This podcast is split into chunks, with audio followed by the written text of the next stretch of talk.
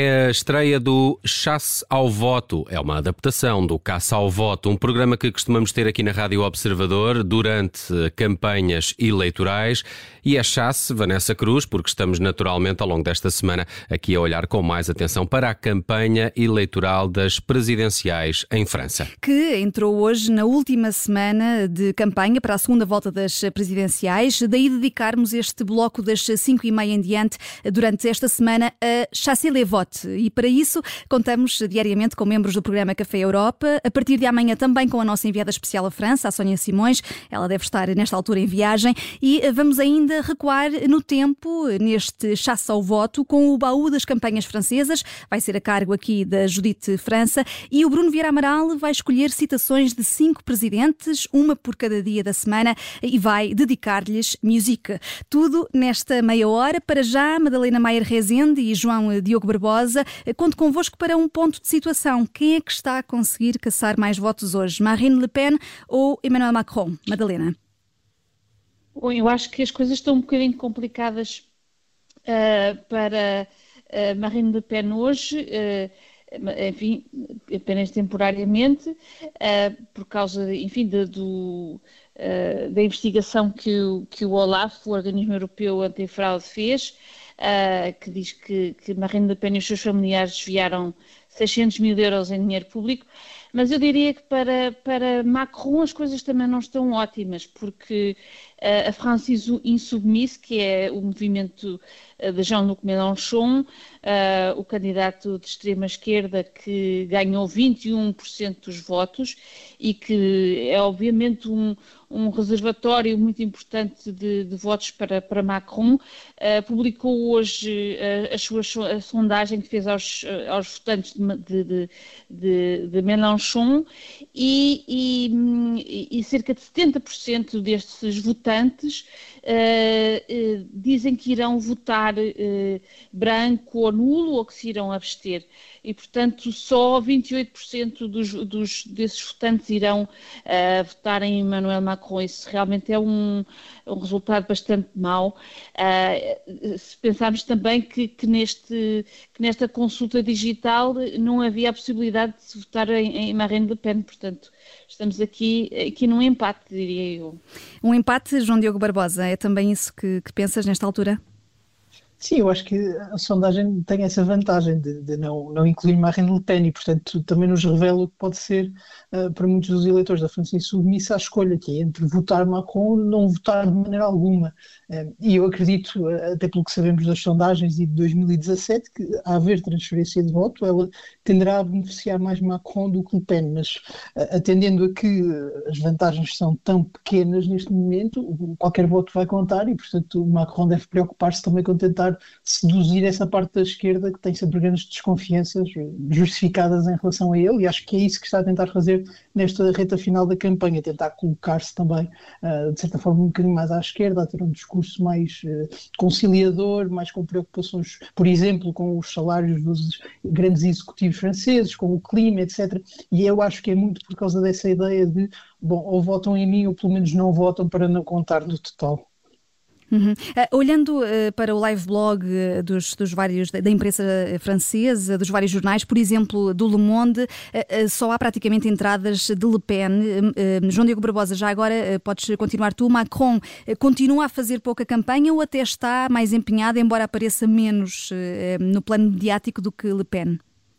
Eu acho que Macron está agora a tentar fazer mais campanha. Foi um dos grandes problemas da primeira volta, uh, foi a sua relutância em fazer campanha, a parecer um bocadinho como alguém que estava acima dos restantes candidatos, recusou-se a debater na primeira volta, inclusivamente, uh, mas agora acho que percebeu a dimensão do desafio e que está a tentar recuperar o tempo perdido. Tem, em relação a Le Pen e à sua campanha, a grande desvantagem de ser ao mesmo tempo presidente da França e de haver grandes problemas políticos neste momento e, portanto, nunca terá a mesma disponibilidade de tempo, mas durante o fim de semana e durante o final do último última semana fez muitos comícios, foi a muitas terras francesas onde nem sempre é fácil conquistar votos e hoje de manhã também teve uma campanha animada e portanto acho que está a tentar fazer o possível e eh, desmultiplicar-se nas suas várias funções. E, e esta mudança de, de, estratégia de Emmanuel Macron, eh, Madalena Maia Rezende, eh, pode ajudar aqui a captar, a conquistar esses votos que, que poderiam pender aqui para Marine Le Pen? Vem a tempo? Sim, é óbvio Exato, é óbvio que a tarefa de Macron uh, é, é, realmente uh, não tanto demonstrar assim que o destino da Europa está, está nas suas mãos, mas uh, que, que, ele está a compreender e vai responder às lutas e às preocupações do, do, do povo francês. E aparentemente o que está em causa agora, cada vez mais nesta campanha, é, é e, e, que veio, enfim, mostrar ou pôr-se no centro, é a questão do poder de compra. Uh, ou seja, é uma questão mesmo de, de, de uh, enfim, de, muito, muito concreta do, do poder uh, económico dos, dos votantes franceses. E, portanto, isto é obviamente devido ao aumento da inflação e às questões todas que têm a ver com, com, com a crise energética que estamos a, que estamos a viver, mas também porque uh, o desemprego, que, que, que, tinha sido um assunto uh, importante nas campanhas dos últimos 30 anos, não, não é um assunto este ano. E, portanto, este é, digamos assim, um, um um, um menor denominador comum numa sociedade realmente muito desideologizada e, e, bastante fragmentada. E, portanto, eu penso que Macron está a fazer o que pode nestes, nestas duas semanas para, de facto, uh, mostrar aos franceses que está preocupado uh, com, com, as suas, um, enfim, com a sua posição económica uh, e é isso que, que, que, que Le Pen conseguiu fazer na sua campanha de forma eficaz e surpreendentemente ganhou, enfim, uma percentagem de voto muito significativa na, na primeira volta. E continuando, Madalena, a olhar aqui para essa eficácia na captação de votos, há uma sondagem aos votantes de Mélenchon, o candidato da extrema esquerda, que pode ser aqui reveladora. Sim, é reveladora de facto que eh, os franceses, eh, há de facto um sentimento anti-macronista eh, muito forte, que tem exatamente a ver com a ideia de que Macron é, é, é um, foi um presidente elitista que não esteve preocupado com uh, uh, o bem-estar do povo uh, e que deixou em aberto ou deixou abriu o flanco a que candidatos como como Mélenchon, extrema esquerda, ou como mesmo Zemmour, que também Uh, usou bastante esse, essa retórica, viessem uh, servir-se uh, dessa, enfim, desse vazio que ele deixou, que ele deixou aos eleitores. E, portanto, estes últimos cinco anos Uh, Macron, enfim, ganhou a legitimidade de um, de um, presidente, mas também deixou esta grande, esta, uma herança de um, de, um, de um, presidente um pouco uh, distanciado do povo e, em particular, daqueles que, que, que perderam durante estes cinco anos poder económico. Uhum. Uh, João Diogo Barbosa, uh, podendo, podendo olhar aqui para os, para os temas desta campanha, há aqui um tema que é uma notícia que pode dar aso à polémica. O Gabinete Antifraude Europeu acusa Marine Le Pen e três ex-eurodeputados, entre eles o pai de Marine Le Pen e o ex-companheiro, de terem desviado cerca de 600 mil euros de fundos europeus quando cumpriram mandatos como, como eurodeputados. É um, um, um tema que pode vir a, a ser empolado nesta campanha. Eh, Marine Le Pen pode tentar fugir, eh, Macron eh, pode hum, tentar apostar nesta, nesta situação? Eu, eu acho que pode vir a ser empolado pela própria Le Pen e as primeiras reações que nós vimos vão um bocadinho nesse sentido, porque estas acusações não são novas, já tinham aparecido em 2017 e agora o que houve foi um relatório que terá sido enviado para a Procuradoria Francesa que está agora a analisar o que vai fazer com ele. E o que dizem do lado de Le Pen é que o timing é bastante duvidoso e que se pode estar a tratar aqui de uma tentativa de interferência dos órgãos europeus nas eleições nacionais francesas e portanto eu vejo que tendo em conta que não são acusações novas, que já tiveram alguma moça em 2017 e tendo em conta que há esta possibilidade de culpar a União Europeia, que tantas vezes foi o centro da, da, campanha de Le Pen, pode haver aqui uma tentativa de usar isto como, não como um ataque a Le Pen, mas como uma forma de se defender e de se projetar, a dizer, bom, olhem para mim, eh, eu sou tão plausível como vencedora que até já a partir de Bruxelas estão a tentar que eu não vença, estão a tentar inventar histórias sobre mim, etc. Eu acho que isso vai ser muito importante reagir. Eh, diria que talvez haja alguma interferência de Macron neste sentido, mas é sempre mais difícil para o candidato que representa o centro, o consenso, que é o presidente e que se quer apresentar de certa forma um bocadinho acima da baixa política, de trazer este tipo de casos. Agora, a verdade é que os factos são graves, é, é um mau uso dos fundos europeus e, e, que devem, desde logo, dar alguma coisa que pensar relativamente à gestão do, dos fundos públicos por parte de Le Pen. Uhum. Madalena Maier Rezende, um, tens uh, o mesmo entendimento sobre esta matéria? Sim, eu penso que é um, é, é um pau de dois bicos, como, como o João Diogo uh, apontou. Por um lado, uh, Marine Le Pen quer, enfim, tem-se vindo a tornar cada vez mais uh, com uma imagem mais presidencial, mais redonda, mais capaz de atrair uh, o centro político uh, e, portanto, isso, este, esta revelação não, não, não cola bem com esta imagem. por outro lado, sabemos que eh, digamos, o sentimento anti-establishment, o sentimento anti, uh, um, anti-poder que está, uh, enfim, também por detrás do voto a Le Pen, uh, não é muito, não será muito amolgado por esta, ou melhor, até será talvez atraído por esta, por esta notícia, no sentido em que Le Pen pode dar este spin de, de, de ser vítima uh, das elites europeias e da sua tentativa de, uh, de a denegrir num momento crucial da campanha. Portanto, é, é preciso bastante cuidado na forma como, uh, em particular, Macron e o seu. E o seu um, e, e, enfim, a sua, toda a sua campanha, como usa esta informação ou não usa, digamos assim, poderá querer uh, não a empolar demasiado para, para não permitir uh, que ela ganhe este, esta, esta aura de, de vitimização que, que Le Pen pode querer dar-lhe. Uhum. Nesta altura temos eh, sondagens a apontar 54% eh, para Macron, 46% para Le Pen, há uma ligeira vantagem para o atual eh, presidente. O grande debate, o grande frente a frente é já depois da manhã, na quarta-feira. João Diego Barbosa, os debates normalmente não são decisivos, mas tendo em conta que há este taco a taco, desta vez este debate pode ser? Sim, eu, eu acho que Le Pen teve uma experiência traumática em 2017, em que foi mais ou menos consensual que, que Macron venceu e que Le Pen até saiu um bocadinho amolgada pela sua incapacidade de discutir políticas a fundo, sobretudo políticas económicas e, e, como a Madalena disse, em 2022 isso é muito importante até na plataforma presidencial de Le Pen e, e a própria veio durante o fim de semana confirmar que desta vez se ia preparar a sério, que se ia preparar sozinha, mas que se ia preparar e que de certa forma a campanha até abrandaria um bocadinho entre hoje e amanhã para que ela pudesse tirar algum tempo para se preparar. E eu acho que dos dois lados é, é muito evidente que o debate poderá ser um momento importante, não tanto para tentar eh, aniquilar o adversário, mas para evitar cometer alguma gafe que neste momento uh, possa vir a destruir a campanha. Estamos muito em cima, é difícil uh, agora ter uma grande viragem, a não ser que exista uma gafe monumental, e portanto eu acho que dos dois lados vai haver um bocadinho esta tendência de evitar um, desaires e de proteger a, a, sua própria vantagem. Agora, o PEN precisa de qualquer coisa. Na semana passada estávamos a falar de sondagens mais ou menos na zona de empate técnico, agora já vamos com 8 pontos de vantagem para Macron.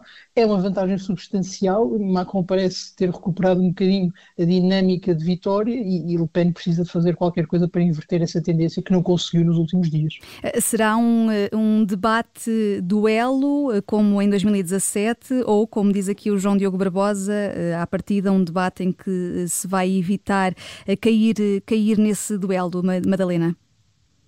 Bom, eh, digamos que o formato vai, enfim, vai, vai necessariamente levar a um duelo, é, é essa a natureza da segunda volta e é difícil escapar a esse. eu penso que Marine Le Pen estará a fazer tudo para evitar que, enfim, que seja posta naquele, naquele canto, enfim, pouco favorável que, que, que em que 2017 a colocou uh, e, e mostrar-se enfim, como, como uma candidata consensual, como uma candidata que não, uh, uh, que não ameaça ninguém, mas tenho a certeza também que, que, que, Emmanuel Macron, com a sua capacidade retórica, irá fazer o máximo que puder para atacar dessa, dessa forma.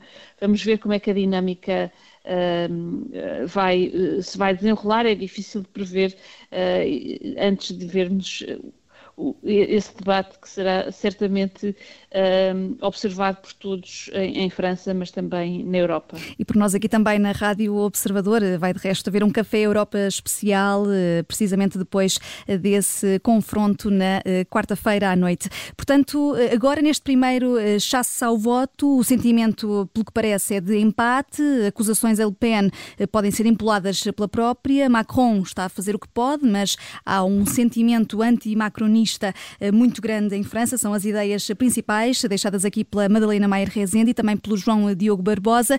Merci e porque o eh, passado nos ajuda a compreender o presente, Judite França, foste ao baú das campanhas francesas.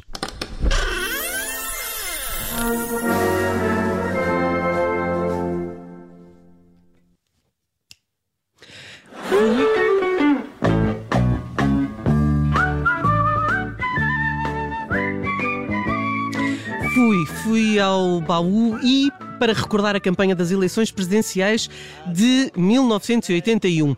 Não para falar da vitória de François Mitterrand, nem da derrota do presidente em exercício, Giscard d'Estaing, mas para lembrar Coluche. Coluche era o nome artístico de Michel Gerard Colucci, ator e humorista, mas a candidatura não foi a brincar. Coluche uh, desafiou os partidos políticos e chegou a ter 16% dos votos nas sondagens. Apresentava-se como o único candidato que não tinha razão para mentir, queria estilhaçar o politicamente correto e, claro, para isso usava a comédia. Ora, como há 30 anos que votam em pessoas competentes e inteligentes, eu proponho hoje que votem num imbecil que ninguém conhece e estou a falar de mim. Lançou assim a candidatura às eleições com esta e outras uh, frases desconcertantes e apelou aos abstencionistas e aos que estão na margem, às margens das sociedades, que não se sentem representados. E Coluche enumerava mesmo os destinatários, aos preguiçosos, sujos, drogados, alcoólicos, gays, mulheres, parasitas, jovens, velhos, artistas, presos, aprendizes, negros, árabes, franceses, cabeludos, malucos, travestis, antigos comunistas, abstencionistas convictos, a todos os que não contam para os políticos. A campanha uh, satirizou de facto o sistema estabelecido, mas foi muito para além da comédia. Com o passar das semanas, figuras públicas e intelectuais apoiaram-no publicamente. Nomes como uh, Gilles Deleuze, Pierre Bordeaux e Henri uh, Tourner. Coluche foi vítima uh, do boicote dos média, recebeu uma oposição feroz de todos os setores políticos, acabou mesmo por ser ameaçado de morte e decidiu abandonar a corrida presidencial. No dia em que desistiu, disse que preferia que a candidatura terminasse porque já o estava a incomodar.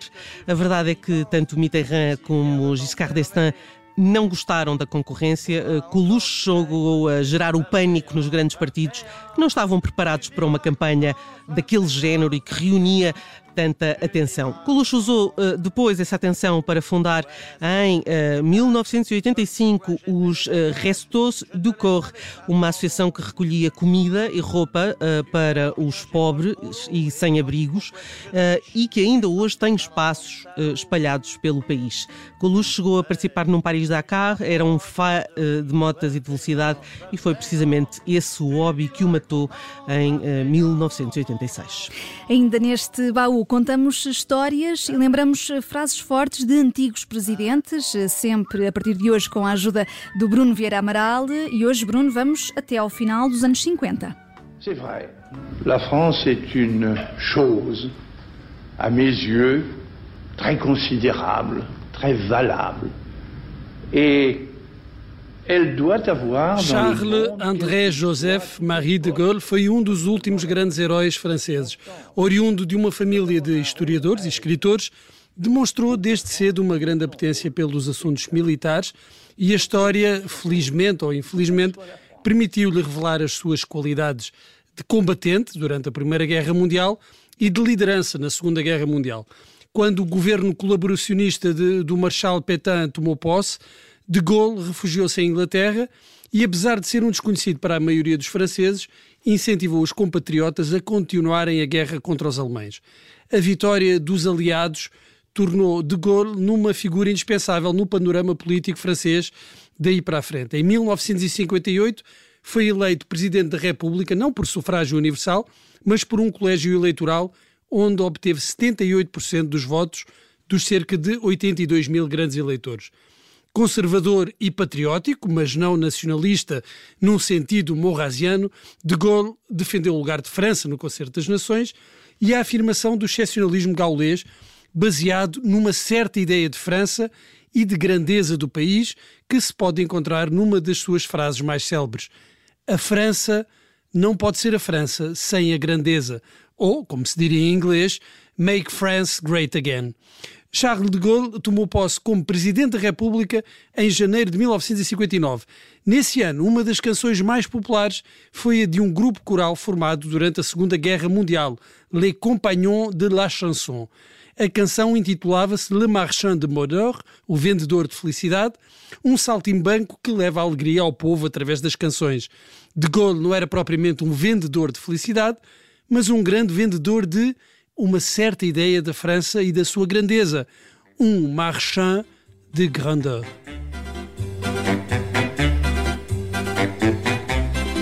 Je suis le vagabond, le marchand de bonheur. Je n'ai que des chansons à mettre dans les cœurs.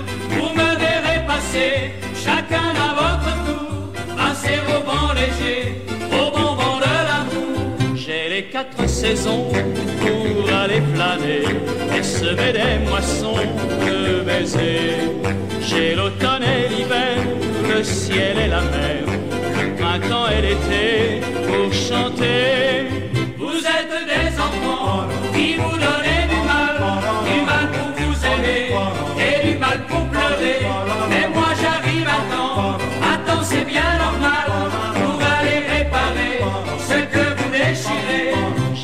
quatre saisons, séchez vos fleurs, échangez l'horizon de vos cœurs. Chez l'automne et l'hiver, le ciel et la mer, le printemps et l'été, pour chanter, je donne à bon marché.